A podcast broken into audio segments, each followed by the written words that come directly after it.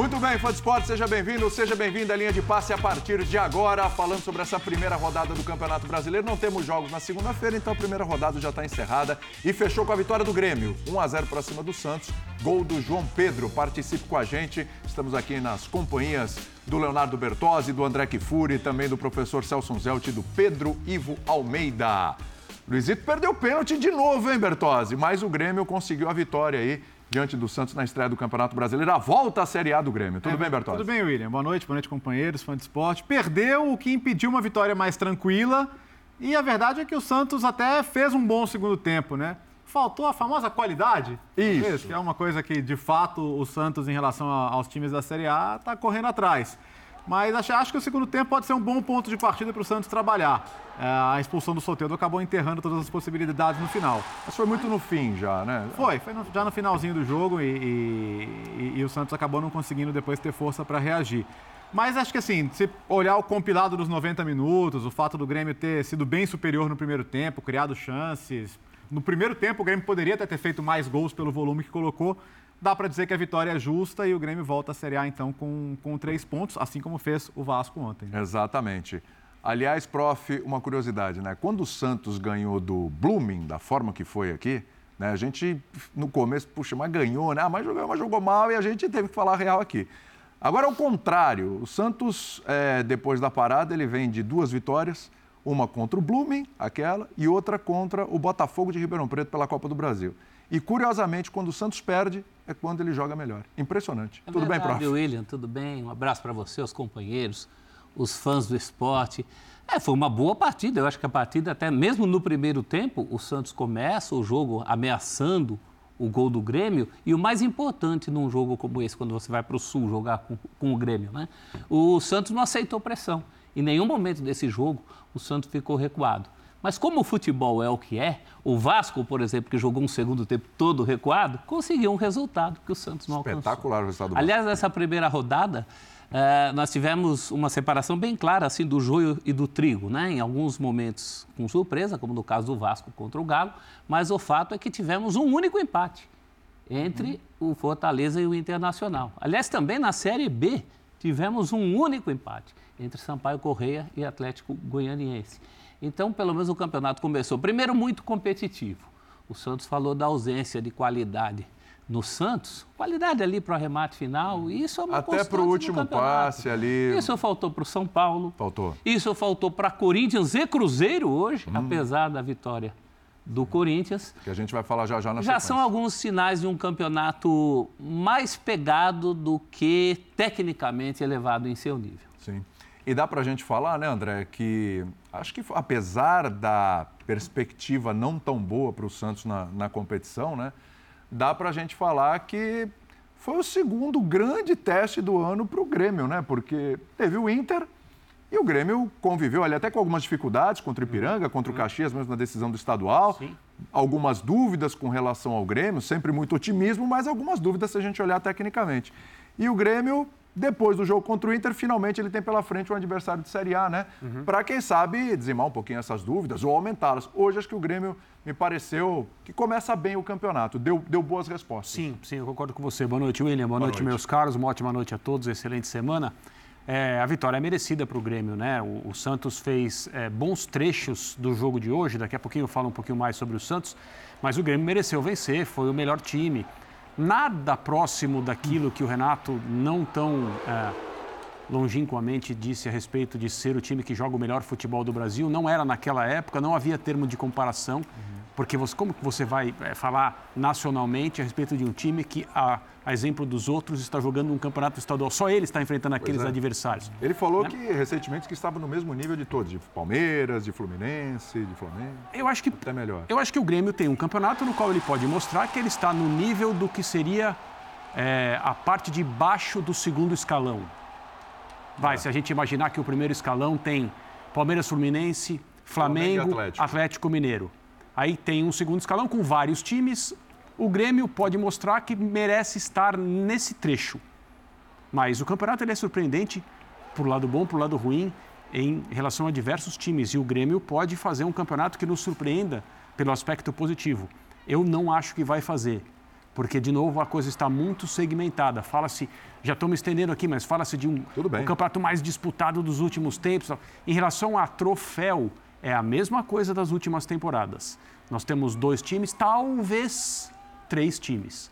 Agora, nas diferentes zonas da tabela, evidentemente pode ter mais disputa e pode ter uma questão é, que vai causar medo em bastante gente, né? Porque camisas tradicionais do futebol brasileiro começaram esse fim de semana um campeonato que ninguém pode dizer como vai, prosseguir, como vai prosseguir. O São Paulo, o próprio Santos, são times, né? O Cruzeiro, que hoje perdeu para o Corinthians, é, são camisas tradicionais que a gente não tem como fazer uma leitura muito precisa agora de como será o Campeonato Brasileiro dessas equipes. Mas o Grêmio mereceu vencer, foi o melhor time. Se o Soares tivesse convertido o pênalti, a gente estaria fazendo aqui uma outra análise do jogo. O, o erro do Soares traz o Santos de volta, em termos de motivação, evidentemente. E eu concordo com você, as últimas três atuações do Santos, a gente falou sobre elas aqui, claro, em outros programas. É, o melhor jogo que o Santos fez foi hoje. E por esse aspecto, é, se dava para falar antes do campeonato, olha, a primeira preocupação do time do Santos é evitar ser rebaixado, ou seja, não passar muito tempo na classificação naquele trecho que é perigoso ou evidentemente entre os últimos, é, uma exibição, uma exibição, uma, não foi uma exibição. É. Se bem que a exibição pode ser ruim também, né? Sim, a exibição pode ser ruim. a, Tem exibições a, assim, deploráveis. É lógico, a, a, atuação do Santos hoje mostra que há possibilidade, há capacidade, há condição para mais do que, do que isso. Você deu o gancho perfeito, era isso que eu queria perguntar para Pedro Ivo. Porque antes de começar o campeonato, hoje, o que será do Santos? E a gente fez levantamentos aqui, o site que pergunta para a gente e pega aquela, né, a previsão para o Campeonato Brasileiro. Praticamente todas as previsões ou colocam o Santos na zona do rebaixamento ou próximo, na briga ali, 16, 15, a expectativa de briga contra o rebaixamento. O que você viu hoje do Santos você continua acreditando nisso ou você viu uma luz no fim do túnel pela atuação do jogo de hoje, Pedro? Tudo bem? Tudo bem, William. Um abraço a você, Léo, André, professor, o fã de esporte com a gente. Eu acho que o, o retrato daquele primeiro tempo especificamente é o que a gente pode ver para o restante do campeonato. A gente, na grande maioria aqui dos espetáculos, o Santos vai brigar ali na metade de baixo da tabela, vai ter que ter muita atenção na luta contra o rebaixamento e muito pelo que eu vi do primeiro tempo. É um time que joga numa conta muito certinha, ele não tem margem para errar. Ele abusou muito dessa margem no Paulista, nas últimas exibições, em jogos que ele não foi bem, mas conseguiu placar em termos de desempenho. Então, abusou da margem, então deixou essa impressão de que ele vai brigar contra o rebaixamento. No início do jogo, a gente assistia junto na redação, Sim. comentava com você. Olha, hoje o Willian não vai nem poder desabafar. A coisa parece que está azeitadinha. Quem poderia imaginar? O Santos, a meu ver, começa ali, mas é muito no limite. Não tem essa margem. E a margem, para mim, é quando o Lucas Barbosa sai. Sim. Santos faz um jogo é. muito azeitadinho. Marcava, Identificou bem ali. tirava o que o Grêmio poderia fazer com a bola. Aí o Lucas sai. Aí você coloca o sorteio. Dá, mas colocar o sorteio é o problema. O Não, a expectativa é um do torcedor era Não. ver o sorteio de volta. O Santos ganha com bola, mas ele perde muito sem bola. E ele sem bola, um Grêmio com qualidade, ele dá espaço. E aí tem um outro momento do Santos no jogo, que é quando o Renato resolve tirar o João Pedro. Aí o Santos entende que ele começa a jogar por ali. João Pedro tinha feito gol o Santos acha o campo. Só que o que, que falta? Aí falta qualidade. Então, assim, a margem que você tem é pouca. Se você tira um jogador com uma marcação giradinha, você perde campo, como foi o primeiro tempo, gol do Grêmio. Você tem a bola no segundo tempo, mas te falta qualidade, não necessariamente vai ser transformado em gol. E depois tem expulsão do sorteio, tem tudo mais. Então, eu não consigo ver uma projeção muito animadora para o Santos, porque não vai ser todo jogo que você vai conseguir encaixar essa marcação como foi no primeiro tempo contra o Grêmio. Ainda se acostumando também a confrontos maiores, porque o Campeonato Gaúcho é outro papo. E não vai ser todo jogo também, que você vai ter uma substituição que vai arranjar campo ali pelo Soteldo. Então, assim, é, é, animador porque você criticava, até de certo ponto brincava, que o Odair insistia naquele discurso de jogou bem. Não, não jogou bem nas últimas vezes. Mas hoje, jogou. talvez, ele pode sentar após o jogo e falar, olha, gostei da atuação. Isso. Mas tivemos um problema de substituição que não estava no script ali. Acaba desmontando um pouco a, Sim. a marcação. Tem qualidade do outro lado. Uhum. Estamos fora de casa. Hoje ele pode ver pontos positivos, apesar da derrota. Então não consigo me animar muito, porque é muita coisa. Ele, qualquer coisinha que sai desse, do script desse Santos já inviabiliza um pouco essa Agora, não é, não é hora de proteger. É, é, difícil falar em proteger um jogador do nível histórico do Soares no futebol mundial, né? Sim. mas três pênaltis perdidos de quatro. É, será que o Grêmio hoje não tem um cobrador de melhor aproveitamento? É ele cana, né? É isso. Não é porque finalizam É. muito bem, vão Exato, pegar muito é- gol, não é vão ter é que um bater pênalti toda goleador, O hora. Reinaldo é um batedor natural, é que está lesionado. Sim. Mas o Reinaldo é um batedor natural, como era no São Paulo, no Grêmio também. No Grêmio também. É, na, última, na última vez em que eu e o Pedro estivemos aqui, essa conversa surgiu, foi para falar sobre quem mesmo? Foi para foi, foi pra falar sobre Pedro Raul. Foi pênalti. Assim, e, e eu, de- uma distânciazinha eu, eu lembro de ter dito, não, não, não pode, não, não pode sacar ele dessa posição de batedor porque você acaba com a confiança dele. Aí no meio da semana ele perdeu outro pênalti. É. Eu disse, "Não, pode ser eu, eu, eu, eu me retiro da discussão. O Pedro, o Pedro Ivo está correto em tudo que ele fala sobre esse assunto. O cara não precisa ser o batedor. Ele pode ser um batedor. Isso. Então, na, na questão das cobranças alternadas, aí, claro, todo jogador profissional hoje tem que participar desse processo. Sim. As cobranças de pênaltis, às vezes, vão até os goleiros Sim. e voltam, Sim, sim. podem voltar. Então, todo jogador profissional tem que bater pênalti. Agora, é uma exposição gratuita, como você lembrou, o Grêmio tem o Reinaldo. O Fluminense do Cano tem o Ganso, Sim. que Isso. tem um aproveitamento muito melhor. Então, a primeira coisa, em comum acordo sempre com o batedor, eu acho que o Soares também está percebendo, que com um aproveitamento negativo, nem é aproveitamento, né, de Ele 75%, perde, ele perde mais do que acerta no ele Grêmio. não no tem Grêmio. argumento para continuar querer batendo como o cobrador é, o- oficial em situações como a de hoje, como as de bola rolando. Né? Professor, por falar em argumento, daqui a pouquinho, até o final do programa, a gente traz trecho do Renato Gaúcho, ou da Ira e tal, a gente vai estar em cima ali. Mas por falar em argumento, professor, é, o Lázaro tem argumentos no Corinthians? Porque o time venceu hoje, é bom que se diga, né? Mas se você estava falando de outro jogo do Santos que jogou bem, a gente criticou, hoje é uma vitória daquelas que, né?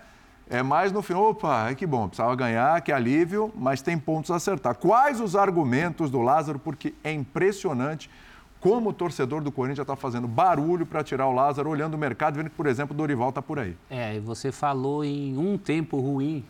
Na verdade, acho que foi um tempo e meio. Até fazer o gol. o Aliás, aliás prof, de- deixa, eu, deixa eu colocar um, um pouquinho a mais aí. Acho que assim, se a gente pegar o jogo contra o Liverpool, o jogo contra o Remo, vamos pegar os seis tempos, né? É, contra o Liverpool, um tempo ok lá, que foi o segundo tempo. É, contra o Remo não teve nada de bom no jogo inteiro. Pequena melhor até tomar o segundo gol. Mas É. Hoje um primeiro tempo bem ruim. E vamos lá, concordo contigo, talvez uma metade de, de- de segundo tempo ali. Quer dizer, tá, tá, tá bem pior. Você quer um argumento a favor dele?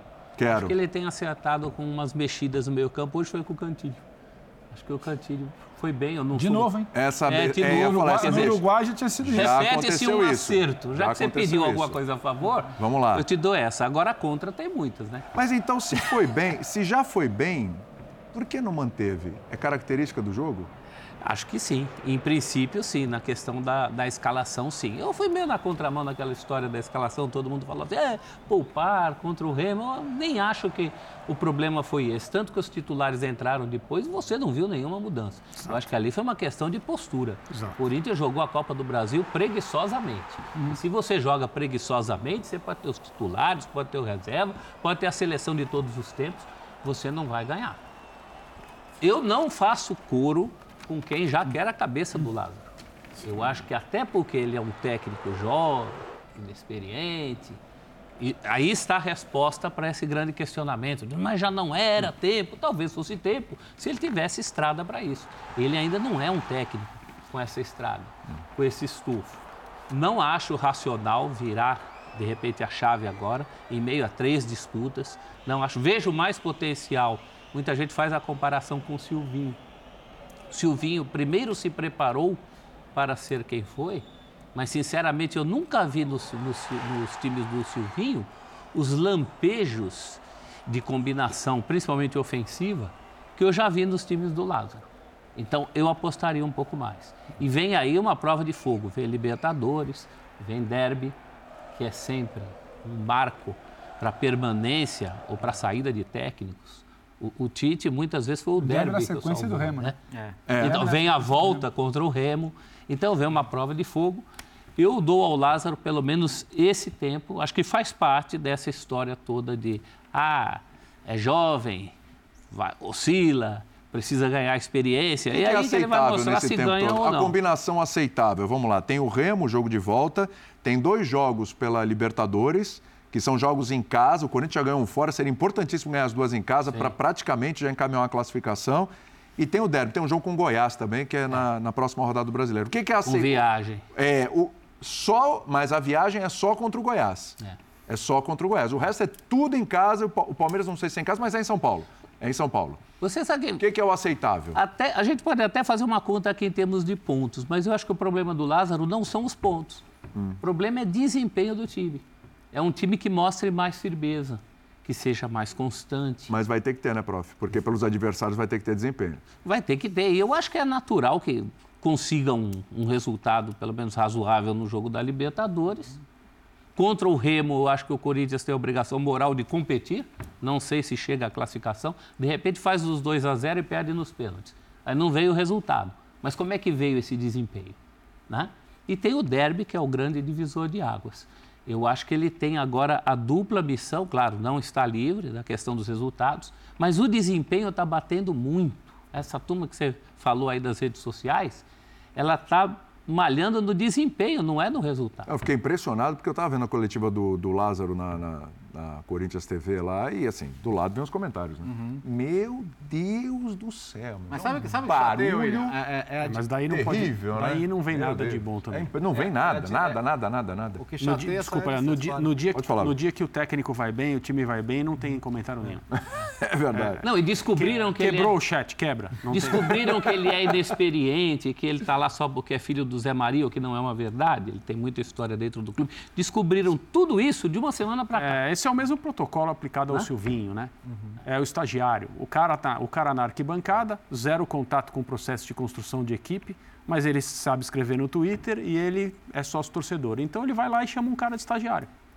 Maurício Barbieri no Flamengo sofria isso. Também. E a culpa não é só do cara, é de quem pessoas- lê e acha relevante É, toma decisão não, a partir de, de quem disso. age a partir Mas disso aí. isso acontece, mas a gente sabe que funciona por aí, né? Daí a nossa Temos um time rubro-negro, vamos falar desse time hoje que funciona muito assim, a gente cansa de falar disso diariamente. Hoje, especificamente, primeiro ponto, assim, se é para não ter o desempenho, pelo menos que tenha o resultado para sustentar o trabalho. Ufa, né? Então. É louco, a gente, a gente aqui, É. a gente parece que a gente esqueceu às vezes, não contra o Corinthians, o Corinthians venceu na. Ganhou, ganhou. Dois ganhou Só que não ganhou. basta debater isso, porque tem um Liverpool, aliás- tem um Remo, e né? Que, aliás, em casa vai muito bem o O Corinthians dos na Ovos mereceu vencer, assim. Vamos falar, o, o Cássio, o- o- quando, quando saiu o gol do Cruzeiro já no finalzinho do jogo, foi a segunda finalização certa do Cruzeiro. O Cássio tinha feito uma defesa. O Corinthians não sofreu tanto assim também ao longo do jogo. É, mas ah, o que me incomoda um pouco é ainda a distância entre o discurso, o futebol que ele é, pelo qual ele advoga e o que a gente está vendo em campo. Então, é, o, o Corinthians, pelo menos na visão de futebol dele, certamente não é um time nascido para ser um time de bola longa, tentar sustentar a primeira bola com, com o Yuri Alberto, bola passar pouco pelo meio de campo. E a gente viu isso boa parte do jogo hoje. O, o Cruzeiro, que é um time que, que repete jogadores que não serviram para o Corinthians, é, me parecia mais confortável com bola. Meio campo do Cruzeiro É. hoje ela era Pô. todo do Corinthians. Exato. É, Ramiro, Richard, Matheus Vital. E né? depois entrou ainda o Rafael Bilu, que Exato. também era do Corinthians. Então, quer dizer, o, e o Cruzeiro com bola me parecia mais confortável, com um time que é tecnicamente inferior. Então, acho que o Corinthians tem que trabalhar melhor essa questão do controle dos jogos, especialmente em casa, que é onde o Corinthians sempre abafou os adversários, sempre sufocou os Foi adversários. isso que não aconteceu, né? É, o o Corinthians repete defeitos, então, ah, mas o Renato Augusto não está. De fato, não está. São dois meses no mínimo, né? De ausência dele. Não dá pra gente ficar Não dá para nessa ficar falando não, pra- né? ficar falando sempre É, sobre exato. isso, né? Nem nós, nem, nem nas entrevistas pós-jogo, não tem, não tem muito sentido. Agora, o que, o, que me, o que me incomoda é o seguinte: espera-se que, como é um time bipolar, fora de casa não consegue ser agressivo, não consegue controlar jogos, não consegue levar perigo, mas dentro de casa é o oposto disso, mas como se fosse um passe de mágica, como, né? como se na hora que passasse do, do portão de Itaquera as coisas se transformassem, os jogadores passassem a ter capacidades que eles não demonstram em outros lugares. O Corinthians não foi um time quente, o jogo não foi quente, a, a, a, a sensação no, durante o jogo era que estava muito mais difícil do que deveria estar. E o Corinthians não teve também tantas chances assim. É verdade que o Yuri Alberto perdeu um gol de cabeça, que um jogador do nível dele não, não, não perde na maioria dos casos, né? E o Rafael fez uma defesa Uma grande defesa também. sensacional. O jogo seria outro, ele seria o 2 a 0 logo depois do 1 a 0 Isso. né? E resolvido. E aparentemente, pela, pela forma como o jogo ia se desenvolvendo, o, o Cruzeiro não teria muita força para fazer até talvez um, um gol como fez. O, o que incomoda é, é, o time não tem quando se espera que as coisas aconteçam, porque está num ambiente onde ele se sente mais confortável, com um mundo de gente que apoia o Corinthians em Itaquera, o time não teve esse, essa temperatura. Agora, achou. O, o gol é um achado não no sentido de ser uma jogada casual que o futebol proporciona, a bola bate na perna de alguém, bate na trave e entra. Achou o gol porque foi, é uma jogada que não se repete. Ela não aconteceu antes é. e ela não aconteceu depois. Então foi um lance de felicidade composto por três jogadores. Isso. O lateral direito, que está envolvido desde que ele joga no Corinthians, na grande maioria das jogadas ofensivas, as que dão certo e as que não dão, que é o Fagner.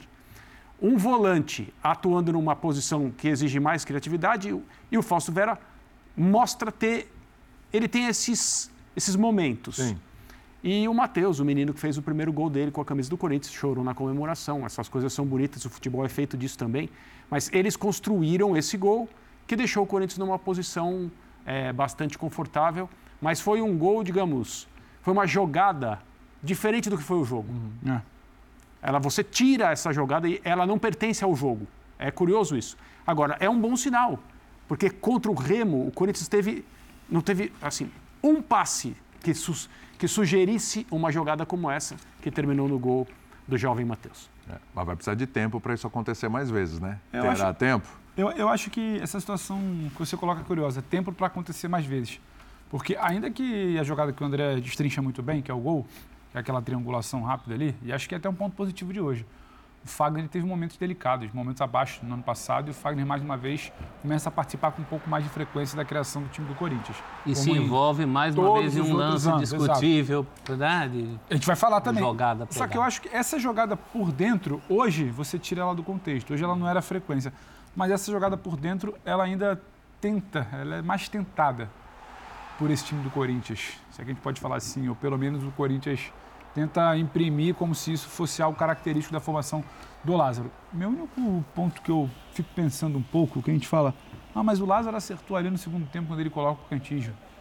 Eu acho que eu vejo um pouco pelo. Ele erra na leitura inicial mais uma vez e já não começar com alguém tendo a bola. Eu não imaginei que o Cruzeiro fosse ter a bola para demandar a escalação de um Rony. Uhum. Assim como eu não imaginei que o Liverpool fosse ter a bola no Uruguai para demandar também a escalação do Rony. Então tem um primeiro tempo ruim lá, tem um primeiro tempo ruim hoje, e ele mais uma vez tem que consertar. Você errando essa leitura inicial com um time com um pouco mais de qualidade, talvez você não tenha tempo para consertar no segundo tempo ou no intervalo. Achei o Corinthians até razoavelmente, minimamente melhor no segundo tempo, pela entrada do Cantis, e você começa a jogar um pouco mais próximo do ataque. O que você não Sim. tem no primeiro tempo, que vira quase que algo atípico, a jogada que o André citou do gol, você começa a ter um pouco mais. Acho que ainda falta muito entendimento. O segundo gol é um levantamento, uma bola parada, o Gil por ali. É preocupante, né? A arbitragem tem que precisar de um VAR para entender que não foi nada, que o é. jogador quase faz uma encenação na sua frente, mas ainda bem que o VAR estava ali hoje. Agora, faltou um pouco mais de entendimento, mas era um Corinthians que tentava se aproximar, ou pelo menos tinha um pouco mais a bola no campo de ataque. E acho que é uma correção que talvez o Lázaro precise pensar. Olha por outro lado. Core... Alguém imaginou o Cruzeiro tendo a bola desde o início em Itaquera? Não, não imaginei. Mais, mais, do que todo mundo imaginava. Ah, não, é. Sim, mas alguém imaginava o Liverpool tendo a bola para justificar, só para ficar no debate do Rony do Cantígio? Uhum. Que é o que o André fala. Aí você depende de um Fausto que tem que ser um sopro de criatividade vindo de uma outra uhum. função. Para combinar com o Fagner, combinar com o menino que fez o gol hoje. Então, assim, acho que talvez o Lázaro precise pensar nisso um pouco mais, que já está na hora de cogitar dessa outra formação, Sim. não só a partir do intervalo. Olha, Pedrão, que você falou, a posse de bola. Fechou com 50, quase 60% para o Cruzeiro, 41% para o Corinthians. Mas uma posse de bola rapidinho ali no primeiro tempo, quase que sossa, né? Sim. O Corinthians é. marcava, sim. o Cruzeiro não sabia o que fazer, era quase um fica aí, eu fico aqui, vamos assinar um 0x0 até o intervalo. Então também não era um Cruzeiro com volume a partir dessa posse no primeiro tempo. Então, mas a partir desse teu comentário, eu jogo aqui para o pessoal. Claro. É, vamos lá. Esse meio de semana agora, o jogo é pela Libertadores. Sim. Certo? Argentino Júnior. É Cantilho, é Rony. O jogo contra o Argentino Júnior em casa pede o quê? Porque você está falando da adversários que não pediam Rony, e agora? Sabe que o, o, cenário, o cenário ideal era clonar o Fausto, né? Três Faustos. Aí não dá. É. Porque, não, porque de fato fica uma coisa cobertor curto, né? Pois é. Quando ele joga um pouquinho mais avançado, você perde a qualidade que ele tem para sair de trás. Acho que com, com, com qualidade técnica não dá para você, você comparar, né? O Cantilho é um jogador que tem muito mais recursos para fazer ali a saída de bola, para fazer a construção. E, e acho que dá para você sacrificar um pouquinho de poder de marcação em alguns contextos, né? E acho que, e acho que esse jogo da Libertadores é um desses contextos. É, não nos esqueçamos que ele caiu no Paulista diante do Ituano assim também. É. Que é outro jogo que também você não imaginaria o Ituano vindo é. E, portanto, não precisaria de um, de um, volante como o Rony e, portanto, não precisaria... Mas contra o Argentino, o Júnior é. já pensa um pouco diferente. É, tá um pouco Não mais... leio como um Cruzeiro ou como um Liverpool. Um pouco mais de precaução, mas talvez Sim. o momento peça isso para o técnico do Corinthians. Uhum. É a hora dele, dele colocar uma assinatura ali. Porque me parece que está eh, se discutindo muito a questão da ausência do Renato Augusto. E toda vez que se fala isso, se pensa genericamente num clone para o Renato Augusto. Né? Não existe. Ah, então não é, tendo o Renato Augusto, o clone do Renato Augusto é o Juliano. Essa não é a única saída possível. Você pode fazer o time jogar sem alguém com as características do Renato Augusto. Essa questão da mexida na volância pode ser, eu acho que pelo que ele tem em mãos é, mais um passo em direção a isso. Hum. Então, se ele quer se firmar como técnico de futebol, isso passa por decisões. Ah. Por decisões como essa. Decisões que o momento chama. É, e o, o, o momento é, é, é, complexo, porque, como você falou, são dois jogos em casa nessa fase de grupo da Libertadores e o Corinthians não pode vacilar em pontuação. Né? E o Corinthians está indo muito bem em casa, que parece Isso. ter sido eliminado pelo Ituano, Isso. mas o percentual é ótimo. O Argentino Júnior, teoricamente, é um time pior que o Corinthians, Sim. coletivamente falando. Mas o jogo vai ser incomparavelmente mais difícil do que foi a estreia fora de casa. Claro. É outra conversa. É outra, é outra conversa e é, e é uma equipe que, é, evidentemente, hoje todo mundo se conhece, né? Então é um time que virá aqui para tornar ainda mais complicada a tarefa do Corinthians de se impor, porque esse é o grande problema. Mas é, sabem que o Corinthians tem sérias dificuldades para é, construir suas jogadas. Esse, o vídeo do jogo de hoje vai ser passado é, da forma que interessa em relação aos seus momentos mais importantes. Então, o Argentino Júnior não chegará aqui sem saber do que se trata, né? Esse é porque ninguém conhece o Fausto Vera mais do que o é, Pois é, né? Pois Esse é. aí está manjado. Então, vai ser necessário se impor, primeiro, porque o resultado é importante, óbvio, necessário. Segundo, porque se o Corinthians ganhar casualmente, esse clima ele vai continuar. Aí o, o, o, resultado que é soberano, como, como diz o Pedro, mas ele te sustenta até a hora que ele não vem. E o Corinthians não é um super time que pode contar com o resultado sempre. Sim. Então, eu, eu acho que está na hora mesmo de, das coisas começarem a melhorar. E talvez o técnico, do ponto de vista pessoal, o Lázaro tenha que.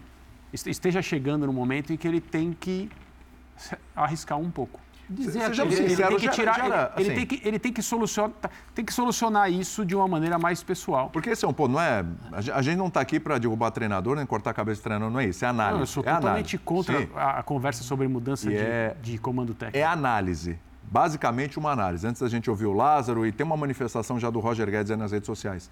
É, positiva, positiva. É, não podia estar tá melhor?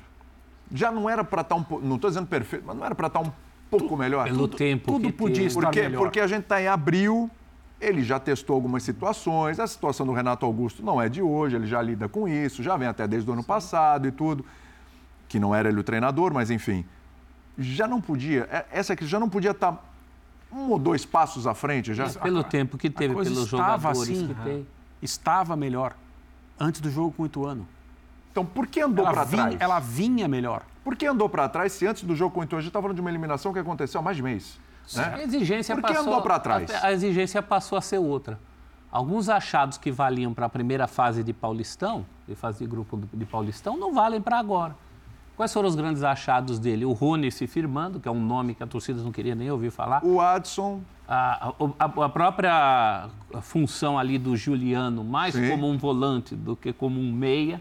São todos achados. Um complementando o outro até, né, professor Rony com o Juliano. Né? Então, mas são todos achados que não se refletem na, na, naquilo que se cobra do Corinthians. Um pouco mais de rendimento na frente. Um pouco mais de rendimento do meio para frente.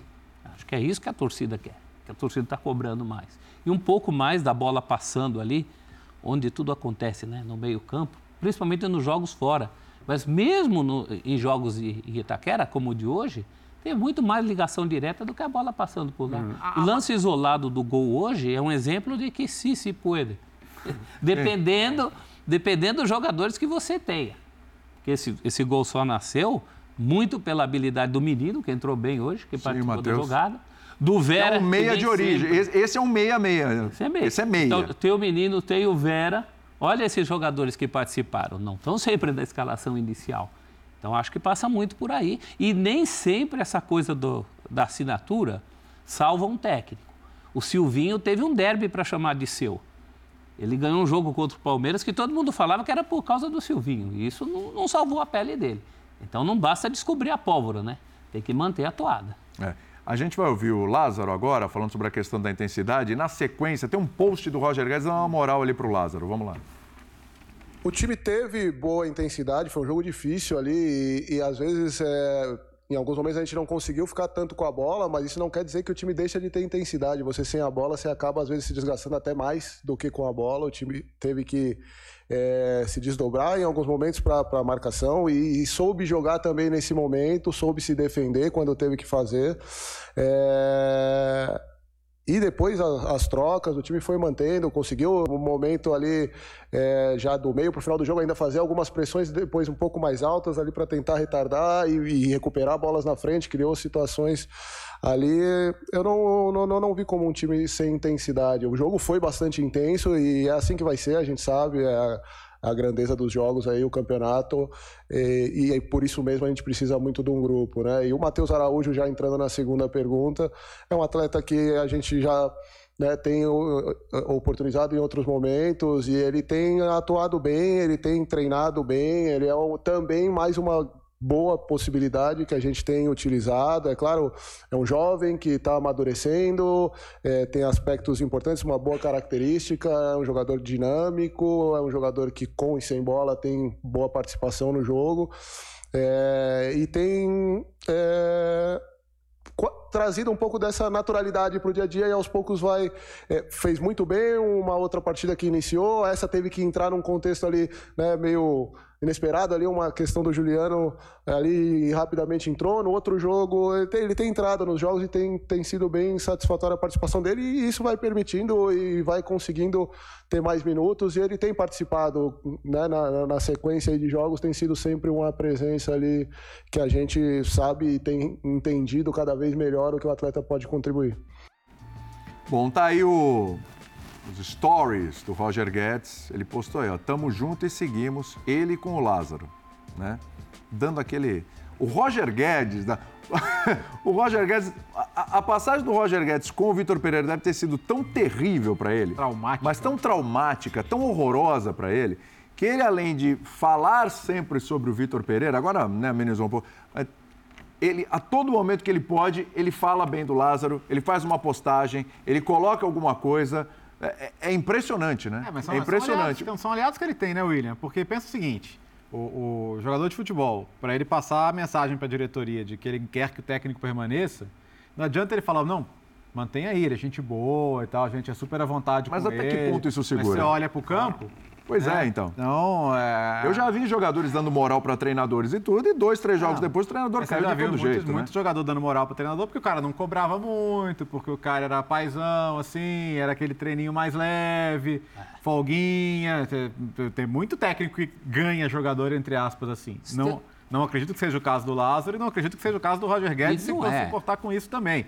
Mas precisa vir no campo. E, e, e, e vamos falar, o Roger Guedes está longe de ser um problema para o Corinthians esse ano, pelo contrário. Nesse tá, momento, é. para mim, é o principal jogador Sim. do Corinthians. Um gol super importante. Se você tirar o Roger Guedes hoje, é. inclusive fez mais um gol hoje, fez gol contra o Liverpool, enfim. Foi o único que chutou a gol contra o Remo. É. Não é? Verdade. É, eu acho que hoje, o Roger Guedes, se ele não puder jogar, é um grande problema para o Corinthians. A gente fala de substituto para o Renato Augusto, não tem para o Roger Guedes. Vai colocar o Romero? Claro que ainda é melhor do que do tempo que ele pegava a rede social para dar cutucada no técnico, uhum. ou na, nas coletivas dar cutucada no técnico. Mas, assim, em termos práticos, se tem uma coisa que o Lázaro não precisa, no sentido de que ele sempre teve, é esse tipo de Sim. apoio. Sim.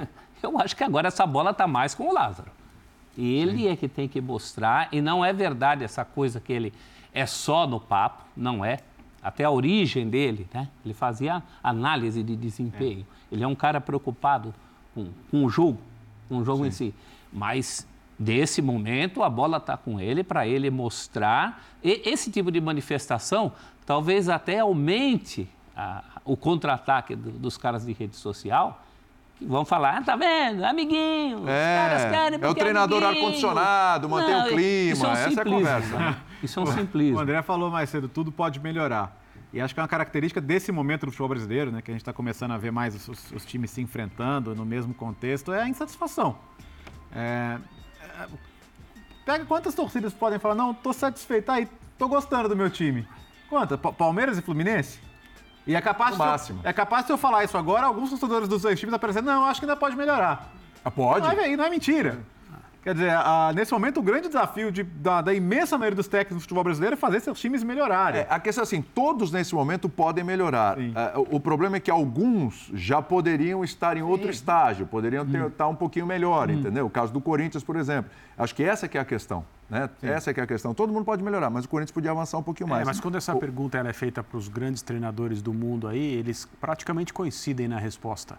É, enquanto os meus jogadores acreditarem em mim, versões desse tipo de coisa, enquanto houver suporte. É. Uhum. Porque no momento Os jogadores em, acreditam não é, no, momento em que isso Parece. no momento em que isso vira, não importa quem é, o nome, quantos títulos ganhou, se não ganhou nenhum e está no início, aí não adianta. Uhum. É, assim, essa fragilidade, essa fraqueza quando ela é identificada por quem toma a decisão, o cara fica tranquilo porque ele percebe que abaixo do técnico não existe mais aquela base, que o relacionamento não é mais o mesmo. E no, no caso do Corinthians, é, eu, eu concordo com, com o Celso. Quanto mais simpatia por um treinador, os seus jogadores mostrem publicamente, num período em que o time não está jogando bem, pior é para uhum. quem já quer a saída do cara. Sim. Porque aí a, a antipatia para essas pessoas aumenta. Né? Tem, muitos, tem, tem muita gente do futebol que é assim. É, e não é novidade no caso do Roger Guedes, esse tipo de pronunciamento. Ele, de fato, não fala mais do treinador anterior, era até, até, até foi exagerado da parte foi, dele. Foi, foi, Já não estava mais. muito. Estava em outro falou lugar. Falou em podcast, falou em coletiva, falou em tudo. Esticou demais esse papo. Eu acho bom. É, se ele estiver sendo sincero, não há nenhum motivo para achar que não está. Hum. É, é, bom, porque isso também funciona para que é, quem está pronto ali para, ah, será que não está na hora de tomar uma decisão? Não, não, peraí. Ah. Um jogador que é líder do elenco demonstra publicamente que, que confia no técnico. É, Enquanto... É, só, só me preocupa Pode um falar, pouco o, o, peso que é dado ao que o Roger Guedes acha sobre o treinador. A gente conhece a história do Roger Guedes. Uhum. Ah, se ele não gosta do Vitor Pereira, o Vitor Pereira é ruim. Se ele gosta do Lázaro, o Lázaro é bom. Ah, o, a ficha corrida é extensa do rapaz. Então acho que devagar um pouco também. Eu acho que. História, o treinador tem que ter o carimbo do Roger Guedes agora. Aí, aí, daí pra, daí pra frente. vamos é contratar o treinador. O que, que você acha, Roger Guedes? Beleza para você? Eu, eu, digo só no seguinte sentido: se isso representa um pensamento de outros, né? A gente sabe sim, que, sim. Sabe que, que eu tipo acho, de André? personalidade o Roger é, né? Eu acho que o Corinthians. Eu acho que o grande problema de diretoria quando pensa em mudar treinador é não saber o que contratou lá atrás. Uhum. Quando você entrega o seu projeto do ano, porque é um projeto do ano, quero acreditar assim, no início da temporada, ao Fernando Lázaro, você precisa saber. É um cara criado dentro do Corinthians, não é só, como disse o Celso, por ser filho de quem é, é um cara que tem história. O Zé até repete todo dia no programa, pô, eu conheço o Lázaro da minha época, porque ele pô, pegava papel no fax, foi estudando, evoluindo. O cara hoje é uma referência em análise de desempenho, em programa de treinamento, e hoje ele tem uma chance. Quando você dá essa chance, você precisa entender. Talvez em abril ele não atinja a maturidade do trabalho dele. É, é muito pouco provável que se atinja isso. Então, não dá para ficar só o sabor ali do resultado do derby, de uma estreia do Campeonato Brasileiro, mas é aquilo vai esbarrar sempre em, em quem está avaliando isso. Está sendo acompanhado? Não, de fato ele tem a aprovação dos jogadores, não só pelo lado paisão, que eu acho que o Léo fala tem muitas vezes isso, mas a aprovação pelo método, os jogadores do ele Corinthians... Ele não tem nem idade para ser paisão. Exato, exato. Não, é. experimentar... nem, nem, nem cola na... Máximo irmão. Ele, tem, ele tem essa Podia tá aprovação. estar jogando atualmente. Ele tem minimamente hoje o que importava, querendo ou não. Ele tem um resultado e ele tem também, me parece, uma proteção. Porque tem muita gente no elenco muito maior que ele, quase todo mundo ali titular. Uhum. Então, essa gente também olha e fala: oh, acho que é hora da gente proteger o Lázaro. Temos uma voz para dar respaldo a um cara que está trabalhando, Sim. a um cara sério. É, não acho que o trabalho é essa tragédia. Eu acho que é aquela coisa do poderia ser melhor, mas aí todo mundo poderia ser melhor. Aí é o calendário, aí é, é a falta de reposição, Aí a falta de planejamento, combina uma coisa em janeiro, a coisa fica diferente em abril, que vira, fica diferente em agosto, de peças, de quem vende, de quem entra, de quem sai. Eu acho que tem algo ali no trabalho do Lázaro. Talvez acho que ele precise entender melhor, como eu disse, algumas leituras, algumas mudanças, não não se escorar tanto na situação do mas e o Renato Augusto? Que o Renato Augusto não é um cara que vai te entregar talvez nem 50% de jogos na temporada, isso a gente já sabe há um ano, dois anos, três anos. O que é além do Renato Augusto? Acho que daqui a pouco ele vai ter que começar a responder isso também. Não sei, parece que tem mais um problema agora com o Juliano, cabe ver. Não sei E se é só tão pra- sério, Juliano. Tem que, tem que avaliar, E claro. só para passar batido, não sei se a gente vai voltar Vai lá, vai lá, vai lá. é, ou não, já virar. é, a gente precisa falar do Fagner de novo. Ah, não, vamos E chegar lá. Vamos chegar lá. Com bola, a evolução com bola de um ano que não foi tão bom no passado, acho que a gente tem mais um problema com o Fagner em questão de. Mas pode falar, porque eu quero já, já em dois personagens aqui. Um deles era o Fagner. Para mim, o falar. Fagner não tinha que continuar em campo.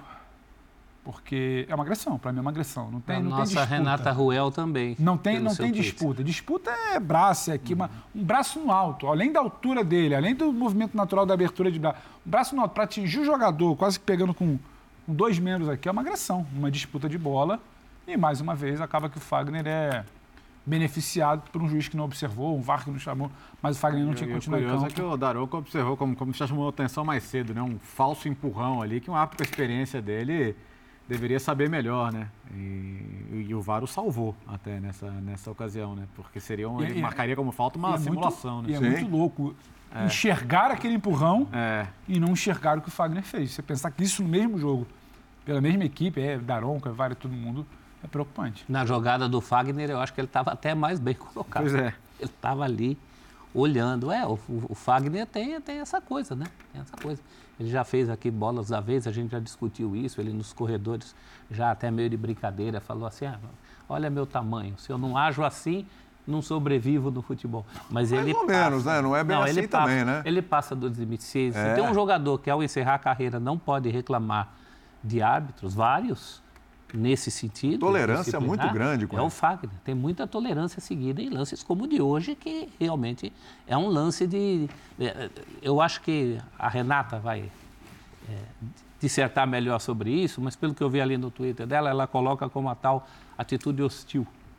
O né? que, eu- o que eu estou gostando, e espero que se mantenha, não seja uma coisa só para inglês ver na primeira rodada, é a falta de tolerância com a reclamação. Né? Isso. É Isso aí. assim, Eu, eu, eu gosto. jogo do Corinthians mais um. né? É, o, o, Roger Guedes, quando o né? Roger não- o- o- fez menção de correr junto ali, É, pá. cartão seguro. Levou o amarelo. Entendeu? O Camacho no Santos foi pela falta, pela É. início de reclamação. Exatamente. E, e a gente tem- e a gente viu mais ou menos em toda rodada isso, né? Os, Sim, os desde- árbitros sendo bem rigorosos sábado, com isso. Então, que se mantenha. é o critério da primeira rodada tem que ser até o mesmo até a última. É, porque sabe o que acontece, coisa- né, Bertão? É. Começa a chover reclamações, É. aí os caras vão lá assim, "Nossa, vocês estão pegando muito pesado, menos. Aí, vai- aí começa ali, é, daqui a pouco, em cinco, seis rodadas, até a décima É. rodada, já voltou ao padrão Pois é. antigo. Então é- né? é importante E aí pagam o pato na primeira rodada, o critério fica diferente. Porque é uma cena meio tá ridícula, décima né? O cara, o cara não vai É deixar. patético. O cara não vai deixar de ir pro vídeo porque você tá Sim, correndo é, ali do não, lado isso é uma dele. das coisas mais Nem vai tomar uma decisão diferente. Então é importante, assim. Eu, que, que o jogo. Que, que as primeiras rodadas tenham 10 cartões por jogo. Quero ver se na, na, na quinta, na sexta vai ter. Pedir pro cara ir também devia ser cartão. Também, exatamente. Sabe Ah, assim, ah, tem, faz assim pro árbitro, tem, um- né? tem um processo que funciona, é que, né, é- é, tem, um, tem regras. né? Ah, vai lá ver, vai lá ver. Não, amarelo para você, hum, joga a sua bola. É, perfeito. também, também acho. Foi, foi- foi o Roger hoje? Foi. Correndo Roger atrás? Guedes. Exato. Foi, foi. Ah, na, hora, na hora que ele correu, vendo o jogo, eu falei, vai tomar cartão. lógico. Quer dizer, só o cara que joga. Mas eu acho que a, a colocação do Léo é fundamental. Primeira rodada. É, então. Não adianta na décima nona não ser assim, na trigésima. Então, Mesmo mas- campeonato. Mas aí que tá. É, nosso papel aqui. Concordando, dizer. Concordamos. Não Sim. concordando, dizer. Não, não deveria ser assim. Então, assim, é, a gente está olhando e a gente vai. ó, já mudou. Daqui a quatro, cinco rodadas, ó, a gente pode até selecionar. Fizeram o grupinho em volta do cara, só, é o VAR com audiência. O cara vai lá atrás. e- Se não, porque era assim. público, né? Era assim. Então, pá, se não, se não continuarem agindo dessa maneira e implantando esse- essas medidas, isso é uma medida disciplinar que deve ser educativa. Claro. Porque em outros lugares o, o, o VAR não tem auditório e o cara não fica, vai lá ver e tal. Isso. Aqui jogador sugere, não só aqui, mas aqui também, aqui principalmente, o jogador sugere que o árbitro vá ao VAR em lances que o árbitro não pode ir ao VAR. Isso. Então, nesse caso, até pela, pela inconveniência, Desconhecimento deveria de ser regra, não é? expulsão. Tô brincando. Cartão por Amarelo. desconhecimento da regra. É, então, não- é que os caras ficaram bastante à vontade. Os caras desconhecem a regra e vão fazer o bolinho. É, é tudo errado. É Sim. tudo errado. Já sabendo que vocês vai tomar cartão e tal por reclamação. É, a é CBF errado. apresentou isso para todos os clubes. Me parece só o Palmeiras não estava presente, mas apresentou para todos os clubes. Teve, teve Ninguém pro pode Gabigol, dizer teve que pro não. Gabigol também, não foi situação de VAR, mas foi É. também a primeira reclamada Logo que ele no deu, início, já tomou. É, cara, É que isso, bom já que- controla, que Seguindo assim, aí ó, se, se na terceira, quarta rodada o jogador repetir, aí ele tem que ser advertido é pelo próprio clube dele. Exatamente. Você já sabia como é que era, já sabe como Eu funciona. acho que hoje já deveria. Se antes fosse o Corinthians, falaria Ah, para o. Roger Guedes. Você não sabia que ia tomar um amarelo ali? Olha o lance do Fagner. A gente foi lá buscar. Nossa produção foi buscar, Pedrão. Olha isso, ó. Olha lá. Olha como ele chega. Pá. é Tem uma, tem uma imagem Ele ainda mais, tem uma imagem ainda mais aproximada. Olha É o claro, Daronco, que é tá claro que o olhando braço pra dele lá, faz. Ó, ó. Nossa, o Daronco Tá tá, livre com a, o tá, campo de tá visão? livre. O campo de visão do Daronco tá perfeito ali. A- Livre. É uma distância ali tranquila para ele acompanhar o lance. Acho que um pouco distante. assim, Não, mas- a metragem é um pouco distante como só acontecer com o Daronco. Mas, Mas, o mas tá ângulo é aberto. muito Mo- bom. mo- né? Mostra de novo o lance, Não por favor. porquê. O ângulo é ótimo. É. o ângulo é ótimo. Ele está acompanhando ali, ó. Ó, Vamos lá. Olha só. Pá. Tem um jogador do Corinthians, inclusive, que passa ali na frente, mas Não, mas na ele hora. passa e na hora que acontece o lance, Ó, o é agora, tá ó, já tá visão livre, ali já livre. tá livre. Olha lá. Não justifica. Tá livre a visão. Não justifica. Olha só. Eu já vi vários lances deles, desses aí. Fala, fala, Pedrão. Ó. Eu já vi várias vezes esse tipo de lance com outros jogadores valer cartão. Ou às vezes até expulsão, dependendo se já tem o primeiro amarelo. Olha lá. Tá até um pouquinho mais em cima. Alguma dúvida? Não. Mas em cima você diz o quê? Onde ele Não, não, não, não, não, não. Quando eu digo mais em cima, eu falei, a câmera deu uma aproximadinha Ah, ali. bom. Pra gente ver. A gente deu uma aproximadinha ali pra ver melhor. Eu acho que não tem a menor dúvida. a No menor jogo, dúvida. no jogo em Belém, que o Fagner entra depois, ele também dá uma entrada bem dura. Aí houve uma discussão sobre expulsão. Eu não concordaria com a expulsão, porque havia todo um contexto de recomposição da defesa. Uhum. né? Mas a entrada em si foi muito dura. Sim, sim. sim. Ô, William, é, Eu- não sei se eu- você já precisa mudar de assunto, mas... é, Não, até, até a fala do Yuri Alberto. Ainda no Corinthians, já, a gente fala do Flamengo. Mas diga lá e quero dar um prazer aqui do Cruzeiro É, também. Não, é isso. Então, Então vai, falar. não, vai falar do Não, não, Cruzeiro? é, que eu acho, Então vai. eu acho importante assim, destacar que é, é, o, o torcedor do Cruzeiro mais racional, e, e tava, tava bonito o torcedor do Cruzeiro hoje, lotou o setor visitante e tal, primeiro jogo de Série A desde 19. Entende qual é o campeonato do Cruzeiro, É contra o rebaixamento ou é meio de tabela? É, é, é um jogo de cada vez. Não, é um jogo, é, é um jogo de Com cada calma. vez É mesmo. o tcholismo. É, o e tiolismo. acho que tem que ser isso. É um, é um campeonato para jogar um jogo de cada vez, entender a dificuldade de cada jogo, entender qual que é o teto desse elenco. Não é um teto alto. Acho que o começo da temporada mostrou isso. A não ser que, esteja, que haja uma nova reformulação de elenco no meio do ano, que não parece o mais provável. É jogo a jogo, tentar, tentar arrancar pontos. Hoje poderia ter arrancado um ponto, não, não arrancou, mas assim, não é o fim do mundo. É, calma, é, dá tempo para o P para trabalhar. Eu já vi um time organizado, capaz de controlar um jogo que, em tese, ele nem deveria controlar. Certo. Então, é, é paciência e entender. E me parece que é um momento em que o torcedor entende qual é o campeonato do Cruzeiro. E é um campeonato que, assim, jogo a jogo, tentar fazer os pontos, pensar sempre em, pontuar e, e ficar longe de perigo. Já tinha sido um time bem organizado contra o Náutico, um jogo que perdeu. Agora tenha perdido. Mas repetiu aquele erro do, do chamado último terço, né? É um time muito bem intencionado em concatenar o jogo. Mas falta ali, eu acho que aí tem que aparecer a turma que está lá para fazer isso, né? Ali tem o Giba Gol, por exemplo. Sim. E desde que chegou, tem ficado só no Giba. Acho que esses jogadores também É, mas é, um é, que, pouquinho é, mais. é jogador de, de, de a bola chegar para ele, né? E quantas estão chegando? É, Acho que tem essa, tem essa dificuldade, né? É, é um- é um time que vai ter essa característica. O, o Pepa vem de um, de um cenário em Portugal, na maioria dos, dos trabalhos dele, em que ele tinha é, clubes muito menores, mas elencos nota 5, 5,5, que ele conseguiu colocar em situações, posições nobres na tabela e acha que, que a meta dele nem é conseguir fazer isso. É um outro tipo de campeonato. Mas ele mostrou que consegue, sim, trabalhar com, com um elenco que não é o melhor do campeonato e, e buscar resultado. Acho que tem que ter calma, deixar o trabalho fluir e, principalmente, paciência e entender qual que é o teto. Vamos ouvir o Pepa, então. Foi um jogo bem disputado, eh, intenso, com qualidade das duas equipas. Ahm, a questão defensiva é, não, não olho só para a questão defensiva, olho para um, para um geral, para um, para um global. E há situações que nós sabemos onde é que erramos, sabemos, Agora, a verdade é que aquilo que eu, que eu disse antes, e voltei a falar no intervalo, antes do jogo, depois do jogo, é que a nossa proposta é, é esta mesmo, é de jogar seja contra quem for, seja onde for, para ganhar os jogos. Hoje não conseguimos, eh, mas mesmo ao quente, eh, vejo que fizemos um jogo muito positivo com bola. Eh, na primeira parte, já fazendo um resumo, faltou-nos ser mais agressivos no último terço, procurar mais o gol, procurar mais a baliza, sermos mais. O Valim respeita mais pelo, pelo, pela equipa adversária. E na segunda parte, penso que fomos melhores, na minha opinião. Agora, o Corinthians, com a qualidade também individual e coletiva, sempre que saía uh, no ganho da bola, encontrava algum espaço e criava algum ruído. Mas nós, na segunda parte, tivemos muito mais tempo no, no meio campo adversário. Uh, não houve aquelas claras oportunidades, mas houve muito volume ofensivo no, no último terço.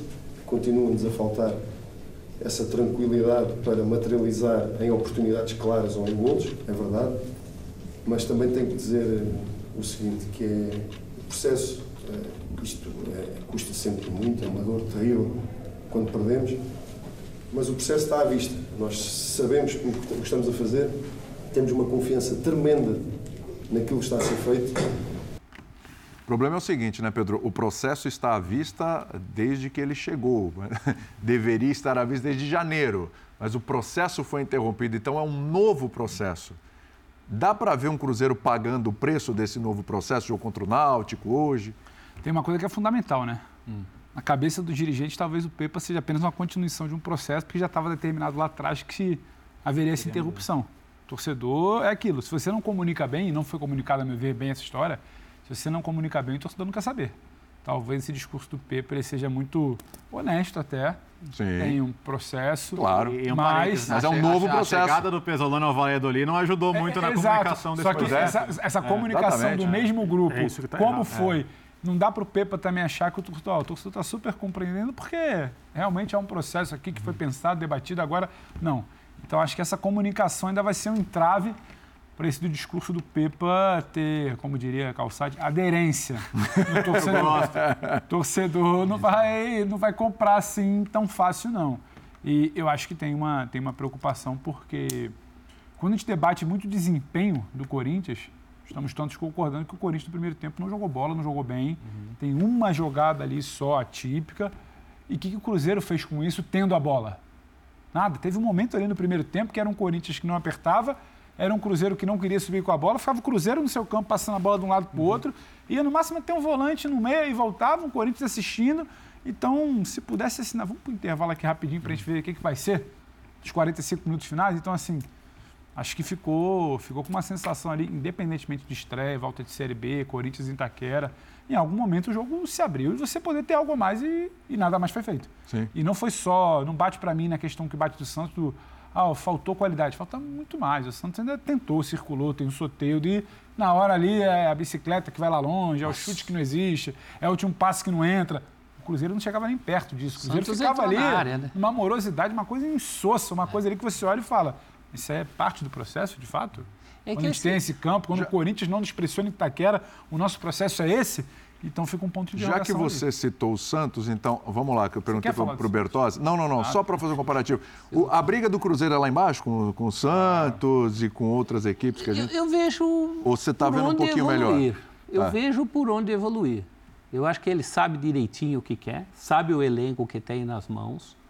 O Cruzeiro como eu falei já contra o Náutico, mostrou um jogo concatenado. Eu acho que o mais difícil o Cruzeiro está conseguindo. Hum. Precisa ter essa coisa da conclusão lá na frente. E eu não concordo que seja uma. Na verdade, é uma retomada, né? Porque o, o, o bom trabalho do Pessolano ficou na Série B. No Mineiro, o Cruzeiro inexistiu. Então precisaria uma retomada de algo que o Cruzeiro fez de bom num habitat totalmente diferente de Série A. Aqui a exigência é maior. Mas eu, eu vejo um time bem intencionado na, na concatenação das jogadas. Também Se tiver esse complemento lá na frente, uhum. eu acho que o Cruzeiro faz um campeonato, pelo menos para sobreviver. Muito bem. E o campeonato do Flamengo, qual será? Hein? O Flamengo estreou com vitória, 3 a 0 para cima do Curitiba. Aliás, o Flamengo esteve em campo depois de muito tempo, né? Porque no meio de semana não esteve, no final de semana passado foi o baile, no outro meio de semana foi Faz o não aparecia. É, apareceu, finalmente E apareceu. não é que não teve tanto também naquela rede do Fla-Flu. né? Não é? Exatamente, exatamente. E venceu 3 a 0 esse tem sido nesse, nesse marasmo do Flamengo, esse tem sido o principal jogador. O Ayrton Lucas testou o goleiro logo de cara e depois fez esse golaço aí. Tem sido incrível, né? Tem sido o principal jogador do Flamengo aí. E hoje nós tivemos um Pedro no banco. O Gabigol deixou dele, depois de 10 jogos voltou a marcar. Mas o Pedro também deixou dele no segundo tempo. E deixou o recado dele também, disse que não gostou de fato. E deixou o recado dele e disse que não gostou. É, começa por aí o trabalho do São Paulo, ô, ô André? Começa, mas tem uma coisa que é muito importante, né? principalmente em relação à temporada anterior.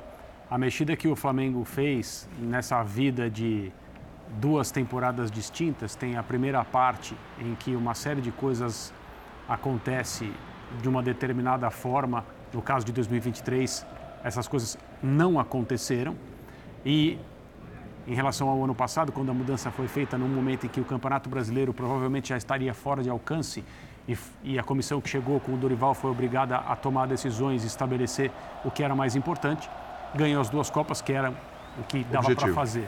Agora, o São Paulo, imaginando que ele vai permanecer no Flamengo, vai até o final do ano, vai ficar no ano que vem também, Tomara, né? ele tem o Campeonato Brasileiro inteiro pela frente. Ele assume o Flamengo amanhã. O Flamengo tem três pontos na primeira rodada, então ele não lida com nenhum passivo em relação ao Campeonato Brasileiro. Perfeito. Ele lida com o passivo de um time que ainda vai ser formado por ele, né? Mas é, o que que eu, a- além disso que eu considero muito importante a mexida feita no sentido de dar ao treinador que chega todas as possibilidades. Ah, mas o Flamengo perdeu para o Alcas. É, Vai ter que recuperar isso. Já tem jogo no meio de semana no Maracanã em que os três pontos são absoluta- absolutamente fundamentais. Mas há tempo dessa vez. É uma coisa atropelada, mas existe tempo.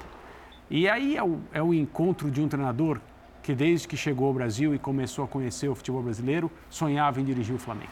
Desde, desde os primeiros meses trabalhando no Santos, ele já percebeu que uma coisa é você competir contra o Flamengo, outra coisa é você ser o Flamengo e competir com os outros. Ele vai ter essa oportunidade com um elenco que segue sendo o melhor do Brasil, com, com possibilidades de colocar a cada vez que o time entrar em campo, o time que é favorito, contra todo mundo, exceto contra o Palmeiras. Talvez contra o Fluminense, porque o Fluminense se incorporou demais e assumiu uma personalidade é, de novo demonstrada nesse, nesse fim de semana com a estreia do Campeonato Brasileiro. Mas as coisas têm uma excelente possibilidade de andar bem a partir de agora, porque ele é um excelente treinador. Imagine o Gerson. Se está feliz ou não está feliz. Nossa, já Com che- trabalhou com ele, Com a inclusive. chegada do treinador com quem ele trabalhou no Olympique de Marseille. até o uso dele pel- pela esquerda com funções muito mais ofensivas é uma possibilidade.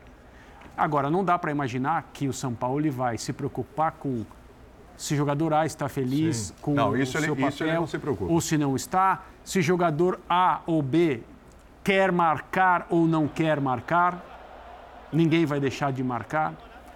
E eu acho que ele vai fazer o que ele sempre fez. né? Ele o futebol dele é um futebol caracterizado né, por, pelo sistema que ele utiliza, a forma como ele trata os jogadores, a, a sua obsessão pelo futebol ofensivo. Eu acho muito interessante a volta dele ao futebol brasileiro, dessa vez dirigindo um elenco é, que tanto dá a ele o que ele quer, mesmo que ele tenha essa coisa, não, não, traz, traz, traz, traz. Ele já disse, não precisa trazer ninguém agora. Sim. Agora não precisa. Mas daqui a pouco ele começa a pedir. Ah, daqui a Pode- pouco. Uma ficar derrotinha, um empatezinho maroto. eu ele tá- não sei se é para isso, mas assim, até, o- até o Olha, final do ano ele já vai começar a. Um goleiro que a- a sai pedir. com o pé, Tem goleiro que sai com o pé, que é o. Santos. um meia cujo nome surpreende e é polêmico. Eu, como técnico, não tenho dúvida nenhuma. É melhor, inclusive, que o Jorge Jesus. Ponto pacífico. É, o que me preocupa é o terreno das relações humanas. Né? E o pouco tempo para. Para isso. Pra já ter mas, Mas mais resultado. do que isso, o terreno das relações humanas. Né? É, não estar preocupado se o jogador quer marcar, ou, ou vai ser escalado, ou não vai ser escalado, se vai fazer biquinho.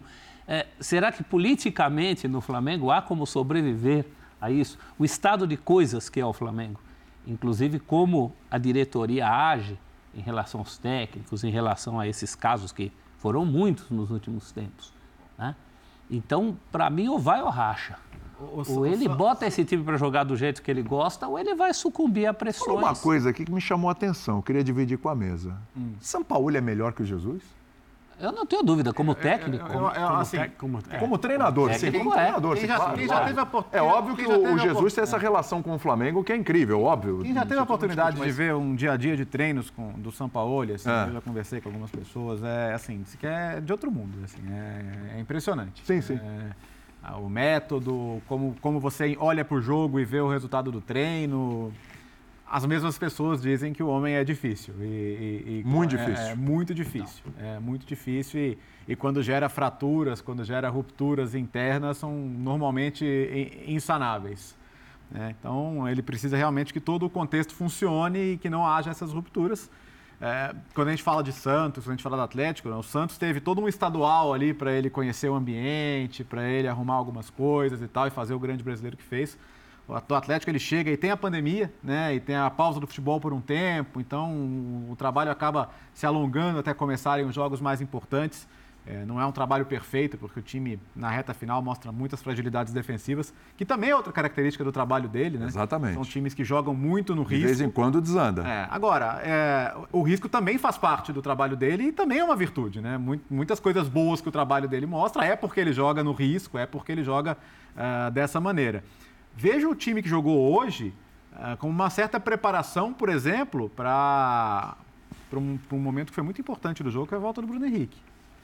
Foi um Flamengo em desenho muito parecido com o Flamengo lá de é. 19, né, com um ponto, um jogador mais agudo pela esquerda, um pela direita que vem trabalhar por dentro. Gabigol ali, né? Eu, essa que é a principal questão, né? Porque o São Paulo ele vai querer jogar com Gabigol e Pedro ou não vai querer jogar com Gabigol e Pedro?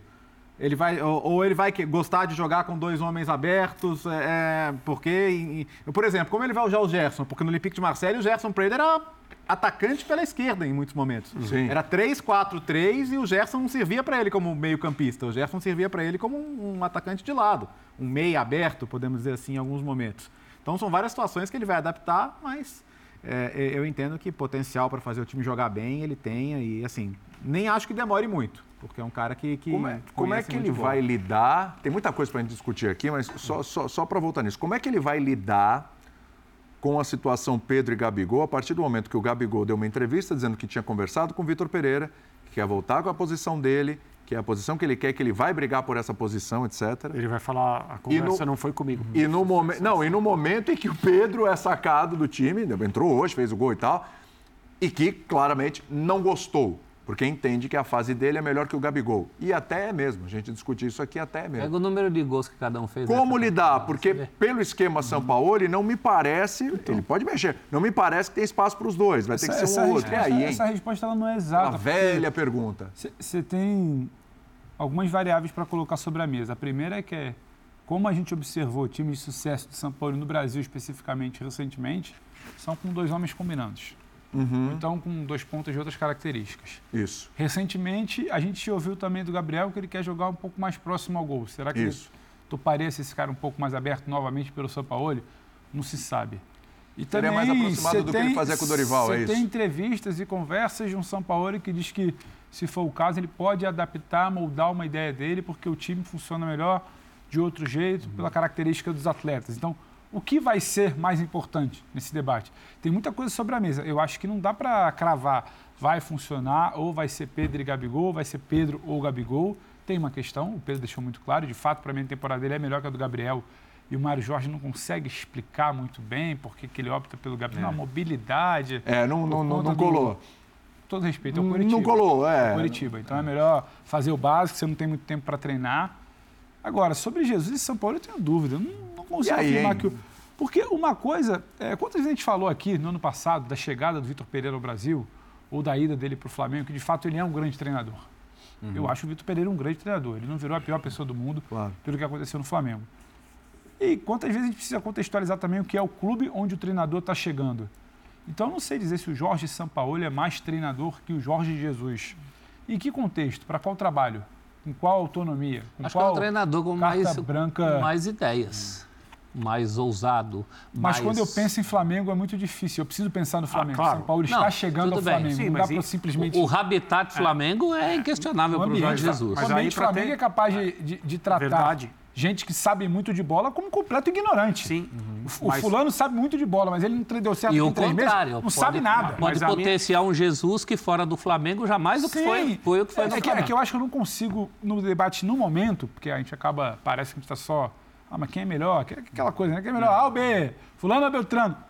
Eu tenho que trazer, para mim, o contexto do Flamengo. E o contexto do Flamengo, até que me provem o contrário, o Jesus ainda é o grande gr- papa ali da, da cadeira. Se isso é bom, se não é, como o Flamengo se relaciona com essa pressão. E aquela novela de sempre. Diz que fez proposta, diz que negou, agora que negou, podendo. Parece que o Flamengo sempre tem que ir lá beijar a mão. Não temos técnico. Confere se Jesus quer. Ah, ele não quer, então vamos para outro plano. Confere se Jesus está disponível. Então, tipo assim, ele, ele construiu isso e ele, inclusive, tem muito medo de perder.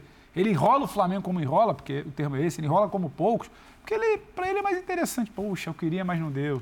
Eu queria, mas o preço não era esse. Eu queria, mas eu tinha outro compromisso. Eu queria, mas queria, mas tinha ter a um família. mês. Sempre Eles tem uma uma coisa ali no meio do caminho, então ele é tratado no imaginário como. Então eu não consigo descolar, só para te não, passar, tá André, certo, tá sobre o certo. São Paulo e o Jesus Assim, e é, o Flamengo. Só, mas só vai dar para ter uma ideia mesmo é, se o trabalho do Jorge, do Jorge Sampaoli andar com tempo suficiente para ele conquistar ou não conquistar, a gente poder faz fazer uma comparação. Agora, vai ser assim, a maneira como o Flamengo vai tratar esse técnico vai ser a mesma como tratou os, o Jesus. Vai entregar É o ele, mesmo grupo de vai comando. entregar ele o departamento de futebol e resolva tudo, tudo é seu, é o- é o poder supremo. O Jesus mandava em tudo. O São Paulo vai mandar em tudo também, Uhum. mesmo porque ele não trabalha de outra maneira. Sim. Ele, ele, inclusive, traz o próprio gerente de futebol, Ata, com não ele. tem, é, assim, ele Curioso, assume. né? Você trazer o seu chefe com você. É bom, né? Isso é bom, né? Bom pra caramba. É impressionante. Pô, pode concluir, André. Mas pode é isso concluir. aí. Mas quanto maior o pacote, melhor para o Flamengo. O Flamengo quer mais é que terceirize a responsabilidade. Não Mas deu tem a certo, volta manda também, né? todo mundo embora. É, aí quando não dá certo, o cara também fica com toda a bucha. Agora, eu, eu acho assim, o São Paulo, o São Paulo ele fez grandes coisas no futebol, grandes coisas. O que ele fez com a seleção do Chile, ele coloca o Chile num patamar que o Chile nunca teve em 100 anos de Copa América, em 100 anos de futebol. Não, não, não teve Chile como o do São Paulo. Sim. Fez também em clube dentro do Chile. E fez bons trabalhos na Europa, trabalhos... Sem né? deixar de fazer a justiça, a semente plantada pelo Bielsa, né? Que não é, não é algo para diminuir o que o São Paulo Sim. fez, mas já havia uma, uma Em, cultura contra... ali. Né? em é- contrapartida... E é claro dizer que, os, que o São Paulo foi mais importante do que ele. Sim, Mas é, sim, aí ele é. coloca a conquista como, como Mas é o mesmo discutível. Sampaoli que foi submetido a um constrangimento em época de Copa do Mundo por uma seleção, que os jogadores escantearam ele, Isso. as câmeras mostravam, É. né? Sim. Então, qual, qual Sampaoli? Essa é a pergunta. Essa é a pergunta. Por isso que eu acho que ou vai ou racha. Ou ele bota esse time para jogar o que todo mundo quer, ou ele vai ter vida curta como outros tantos tiveram. Agora, para jogar o que todo mundo quer, é, é com ou sem Everton Ribeiro, hein? Porque sempre sobra para ele, né? Vamos contratar alguém, tira o Everton Ribeiro. Vamos mexer alguém, tira o Everton Ribeiro. Vamos não sei o quê, põe o Everton. Vou contratar um goleiro, tira o Everton Ribeiro. Um negócio impressionante, impressionante. E a fase não está boa, hoje ele não jogou bem de novo, tá? Tem uma série de circunstâncias que levam o jogador a também a queda de desempenho e tal. Acho que pode estar ligado diretamente à questão de ter ou não os dois atacantes, por exemplo. Então. Acho, né? Acho que passa muito por aí. É, Se ele quiser ter os dois, ele passa a ser um candidato a não estar no time. É, mas aí a gente precisa entender, precisa ver os primeiros jogos, precisa ter uma ideia, assim, porque de fato é difícil projetar sem, sem ter visto pelo menos um treino, um primeiro jogo com ele, né? Se ele quiser ter um jogador só, É. não quiser o Gabriel, quiser outro tipo de jogador caindo pela direita, e já lançar a mão do, do expediente habitual de quero o reforço para cá, que aí trazendo só esse nome aqui vai ficar do jeito que eu quero. Acho que é, é claro que a gente tem que fazer projeção, mas precisa entender qual o São Paulo. Acho que foi o professor que falou, olha, qual o São Paulo está chegando ao Flamengo? Esse festejado? Não, porque o sonho dele era trabalhar no Flamengo, então ele vai se adaptar aos valores que tem, ele vai entender a importância de Everton Ribeiro, que eu acho que ainda tem muita importância. E a gente Porque tá se falando- for aquele São Paulo do 1 de referência, o Everton Ribeiro está no time, ou não? Hoje, É, pelo elenco que tem, pelo elenco que tem. Tá, mas aí você tem que pensar outra coisa. Você tem Gabriel, Pedro, Arrascaeta, Bruno Henrique. É, com a É o volta, Bruno voltando aos pouquinhos, com a né? volta Em, do... em algum momento o Bruno vai estar nessa conversa de Vai. novo. Porque, aliás, no lado dele ali, o Cebolinha, por exemplo, também não está bem, não foi bem A hoje. gente não. tá falando de Pedro e Gabigol. Você abre mão de ponta, se abrir mão de, a gente consegue cravar que não, esse jogador aqui que é um ponto, que tem uma característica assim, podendo mudar com o São Paulo, está fora, também é o nome que vai estar no balaio. Até o Marinho pode ressuscitar agora. O melhor, o melhor momento do Marinho, Marinho, na vida dele foi com o São Paulo. Mar, é. Marinho, foi com o São Paulo. Marinho pode ressuscitar, a gente tem a opção do Everton Cebolinha. É, ressuscitar. O Gerson, como o Léo lembrou, pode numa outra função mais ofensiva, e aí a gente vai ter uma outra discussão sobre como ele vai repor isso lá no meio do campo. Né? Sim. É, é por isso que é um técnico especial, diferente. Uhum. É um cara que você tem muita coisa para pensar a partir de um trabalho dele. Eu acho bem interessante. Isso. As escalações relação... do Santos eram sempre uma surpresa. Em relação à forma de jogar, é interessante a gente observar, né? Se houve uma, se houve uma incompatibilidade entre o jeito de jogar do Vitor Pereira, o futebol que o Vitor trouxe, o futebol que ele tem, no qual ele acredita, e as características, digamos, naturais é, de vários jogadores do Flamengo, aqueles, principalmente aqueles do ataque acima da média, o Vitor viu o jogo de uma forma, esses jogadores precisam jogar de outra forma.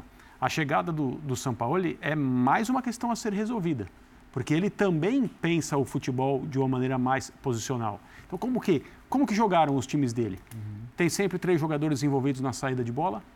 Às vezes o goleiro é, esse terceiro homem, Sim. às vezes alguém baixa, aí acaba, defendendo, acaba dependendo de como o time adversário marca essa saída de bola, com quantos jogadores, então ele faz uma conta matemática. Quantos eu preciso aqui para ter um a mais? Né? Porque ele não abre mão de cinco jogadores na frente.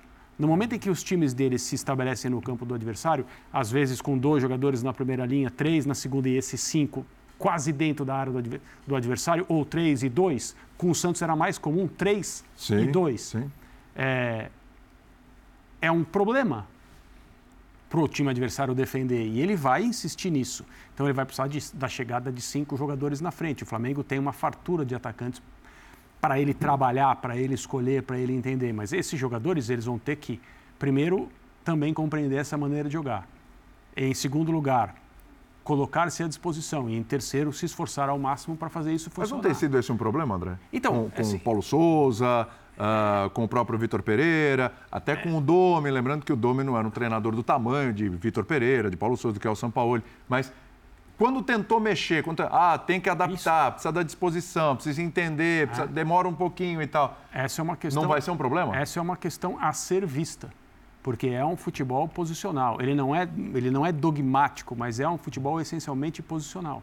E os jogadores do Flamengo, eles têm uma cultura de futebol que é diferente dessa. Eu não estou falando certo, errado, melhor ou pior. Sim. Eu estou apontando as diferenças. E não significa que não vai dar. Ah, mas em tese todos os jogadores devem ser profissionais e fazer o máximo para que a ideia do seu técnico dê certo. É verdade. Mas se fosse assim, haveria muito menos demissões. Sem dúvida, sem dúvida. Né? O Mário Jorge falou em coletiva, vamos ouvi-lo. Com o São Paulo foi só um, um prazer em conhecê-lo. A gente estava com envolvimento para o jogo. Ainda não deu tempo de bater papo com ele. Com relação à, escolha, a gente foi muito vulnerável no jogo contra o Maringá, principalmente no jogo ali por dentro. Então a gente colocou mais um jogador para poder ter um pouco mais de consistência. E fez opção pelo Gabriel é, por ele ter um pouco mais de mobilidade. Então a gente tinha um estudo do, do adversário com relação a isso. A gente precisava desse jogador com um pouco mais de movimento ali no entrelinhas e o Gabriel me entrega isso.